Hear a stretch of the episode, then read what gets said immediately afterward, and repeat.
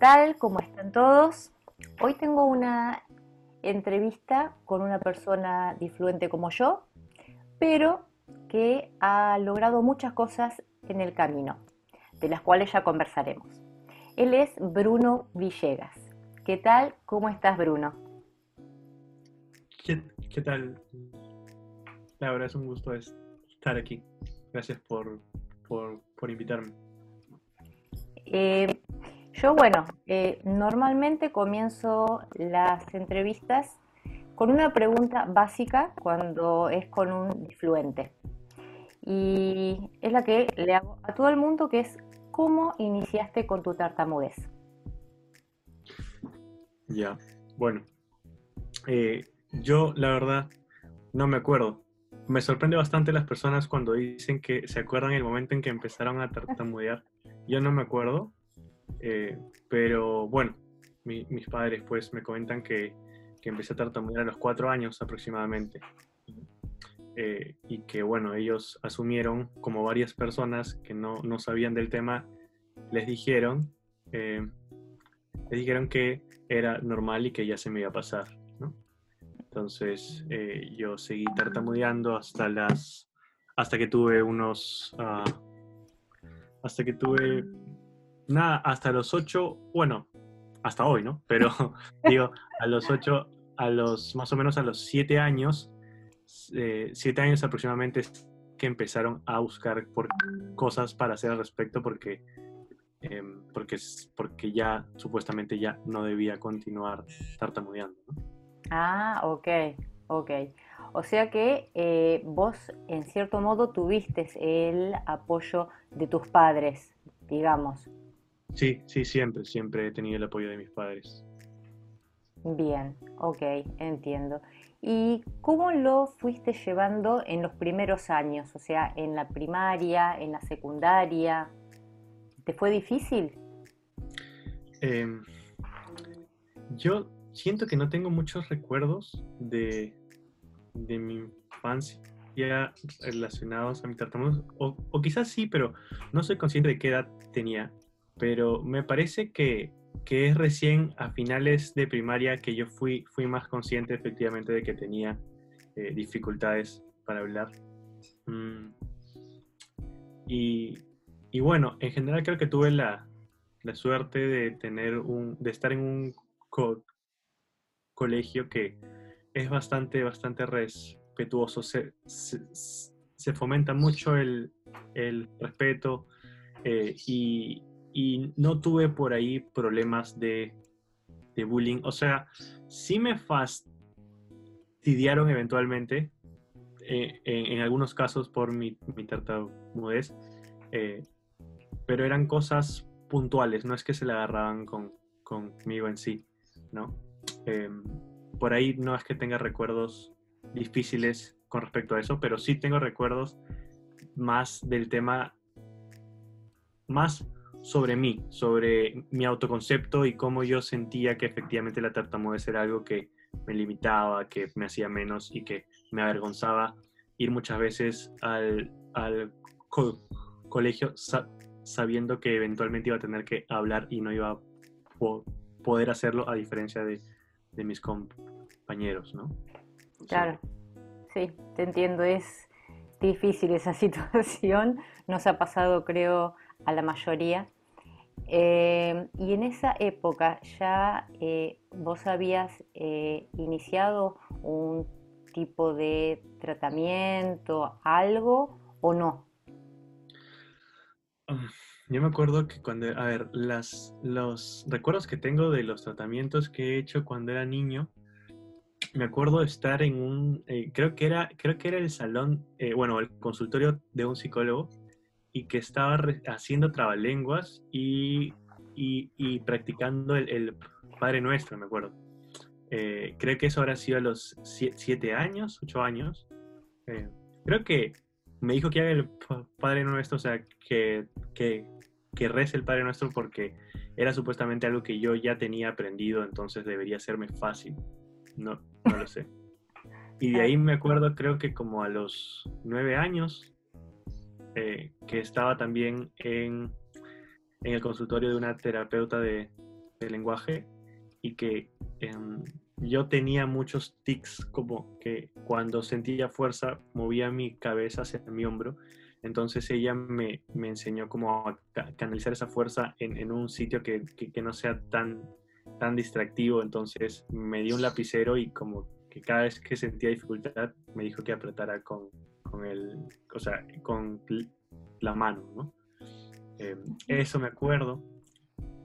Después ya de adolescente, pues al psicólogo que no se dedicó a trabajar mi tartamudez en sí porque él decía que básicamente todos los problemas empezaban desde el estrés, la ansiedad, entonces me trató de ayudar por ese lado.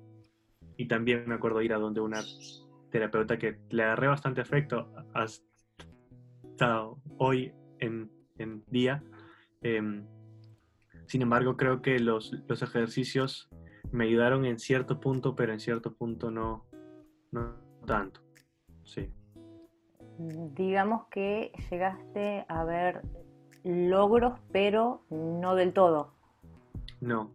Sin embargo, a la fecha soy consciente de que no es que el tratamiento o, los abordajes eh, no funcionaron porque en sí no funcionan en general, sino porque las personas a las que yo acudí lastimosamente no eran personas que se habían metido en el tema de tartamudez. Entonces, tratando de aportar y con sus propias herramientas trataron de darme, eh, de, ayudarme, ¿no? Pero mm, probablemente no fue suficiente, pues porque efectivamente eh, la tartamudez es tan compleja que se requiere ir donde un profesional que sea especializado en el área.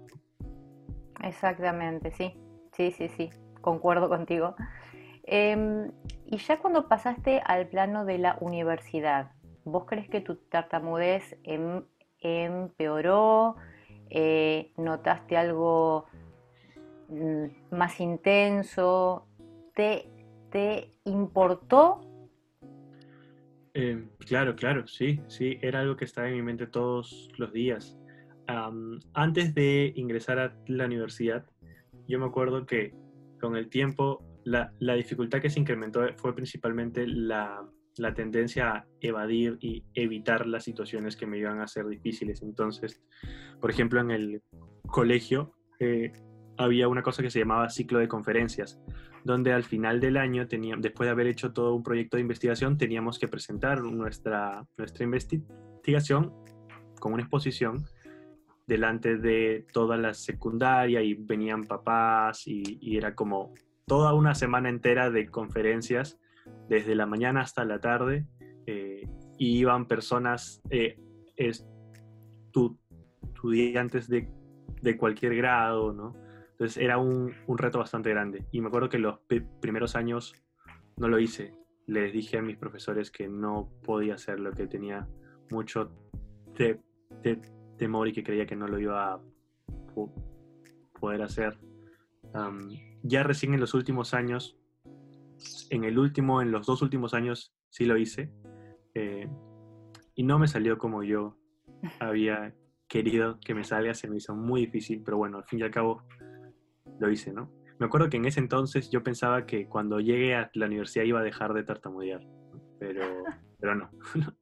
Eh, en la universidad creo yo que igual lo que más, como ahí ya no es un espacio tan pequeño, nosotros en mi promoción del colegio éramos 18, eh, creo, entonces eh, la universidad pues ya es, ya es otra cosa. Eh, y, y, ya uno escoge si quiere ir o no quiere ir a clase, ¿no? Entonces, por ahí sí decirlo, había más facilidad para yo, para que yo pueda e-, evitar ciertas situaciones que se me hacían difíciles.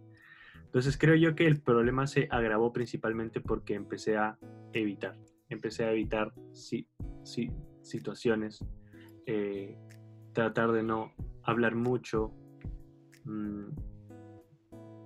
Me acuerdo que incluso, creo yo que incluso mi tartamudez se convirtió en, en, en, ya no intentar. Cuando sentía que algo no me iba a salir, como ya no, no luchaba ni siquiera, pero simplemente ya ni siquiera intentaba decirlo.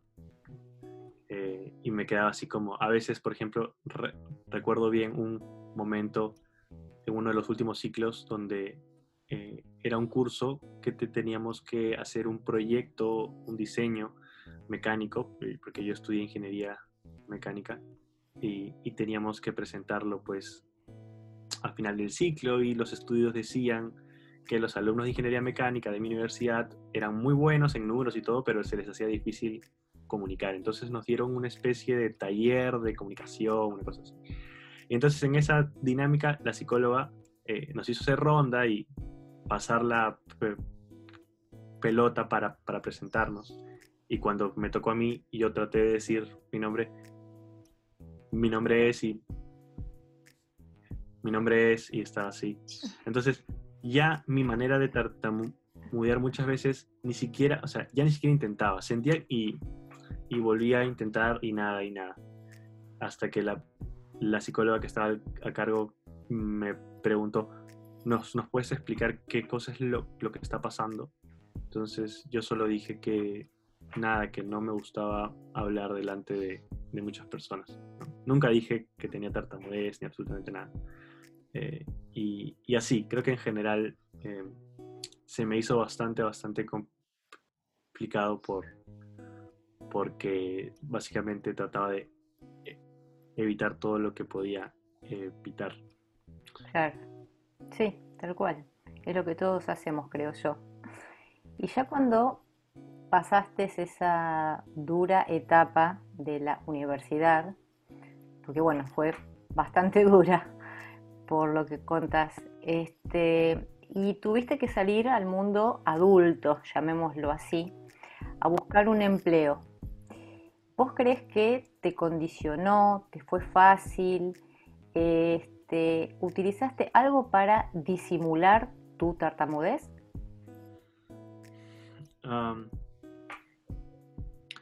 yo me acuerdo que eh,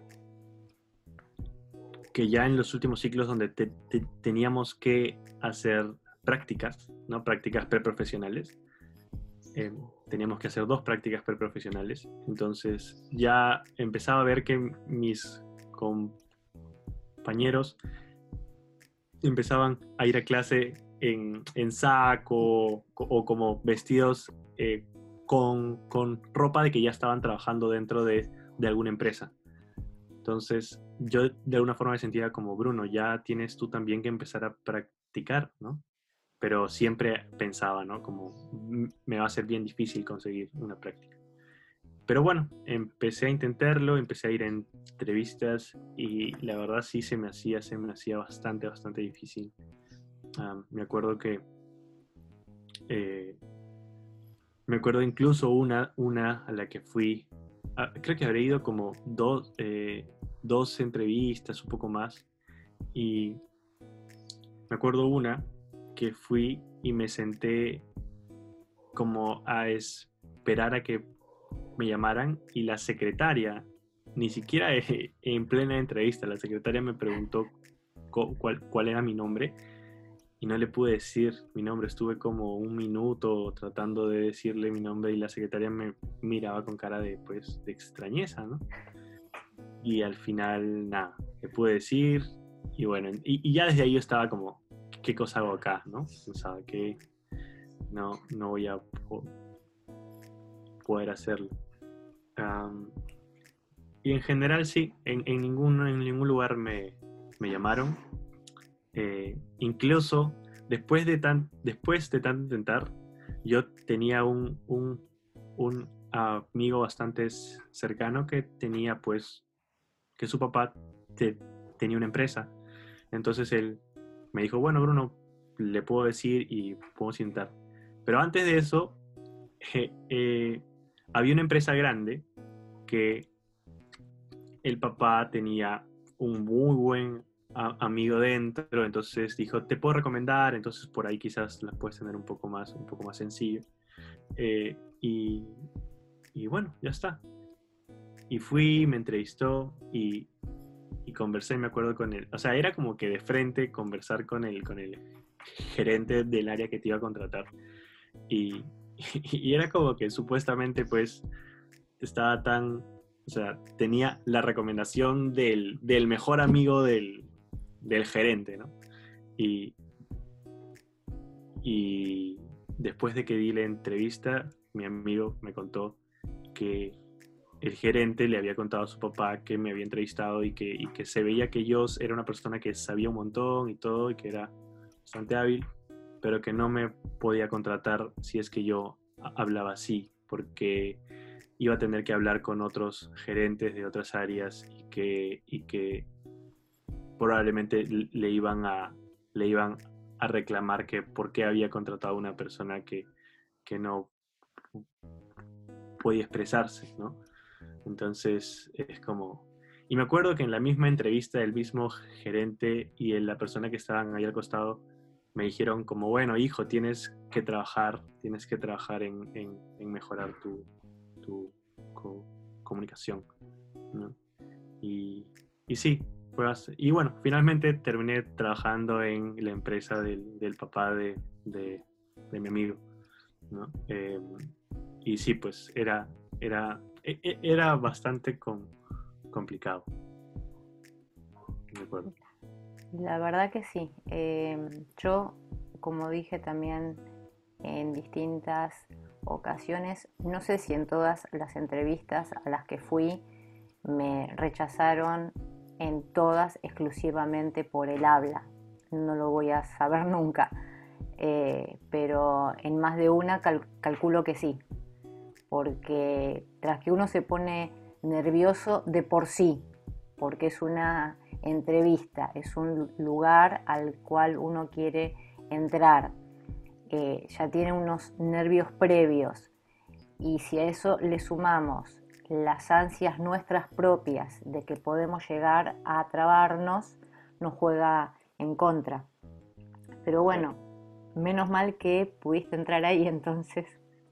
Sí, Sí, bueno, igual tampoco es que... Eh, a ver, yo creo que, em, que el trabajo que se tiene que hacer en general tiene que ser desde ambos flancos, ¿no? Desde, el, desde las personas con tartamudez y desde la sociedad, ¿no? Por ahí creo que probablemente haya sí o sí un sesgo tremendo en el proceso de selección en las empresas cuando se cruzan con una persona con tartamudez.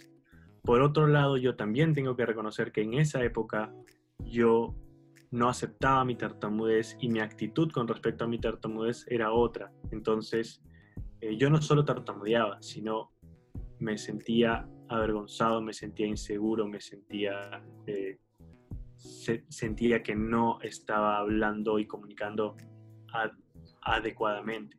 Entonces, no sé, yo incluso pienso que si yo me hubiese visto a mí mismo, probablemente tampoco me hubiese contratado, ¿no? Porque, porque la manera en que yo estaba afrontando esa dificultad no era una manera asertiva, ¿no? Que a mí me inspirara confianza de que esta persona eh, realmente cree que puede hacerlo.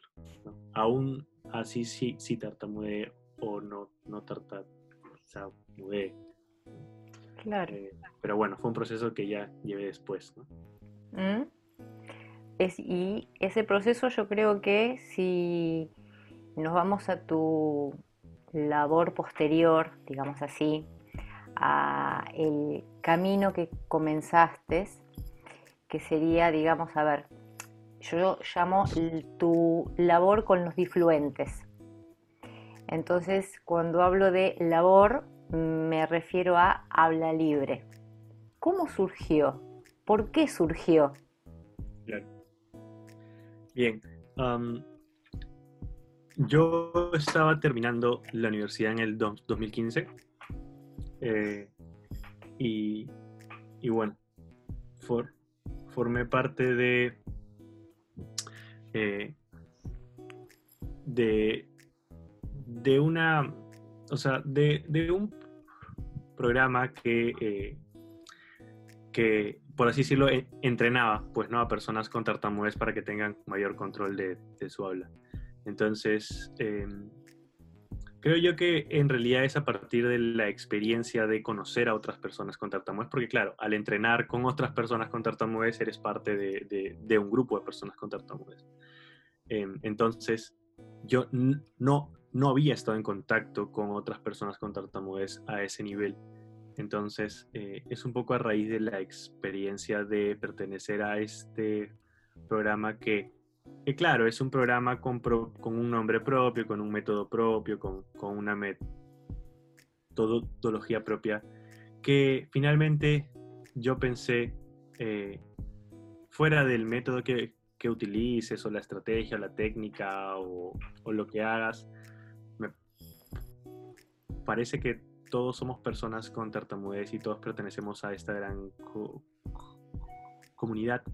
Entonces, eh, nada, pensé como, ¿por qué no podemos, por qué no se puede, eh, se puede crear, se puede construir una comunidad de personas con tartamudez, independientemente de la, técnica o cosa que utilices para manejar tu habla, sino un espacio donde podamos congregarnos, compartir y aprender y acompañarnos en ese proceso. Entonces, en una charla que di en mi universidad eh, para hablar de la tartamudez, fueron algunas personas, alrededor de 20 personas creo, y algunas de ellas pues eran personas con tartamudez, incluso dentro de mi misma universidad. Entonces ahí conocí a José Manuel, José Manuel Rentería y Sebastián Roca. Eh, y José Manuel me acuerdo que se, se, me acercó diciéndome que estaba genial la charla y que sería bacán estar en contacto. Y ahí Sebastián Roca también y estuvimos en contacto y también conocí a otras personas más como Ángel eh, que en su momento fueron parte del, del inicio de Habla Libre. Este, y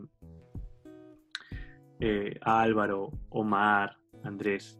Y la cosa es que yo me contacté con Sebastián y nos juntamos, conversamos, hablamos sobre esta posibilidad de poder armar un espacio, un, grupo de apoyo y arrancamos el primer grupo de apoyo. ¿no? Eh, eso fue en el, ya en el 2016. En el 2016, si no me equivoco, fue en junio.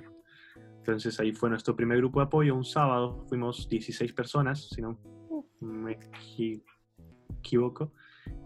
Y a partir de ahí es que empezamos a hacer grupos de apoyo y los seguimos haciendo hasta, la fecha.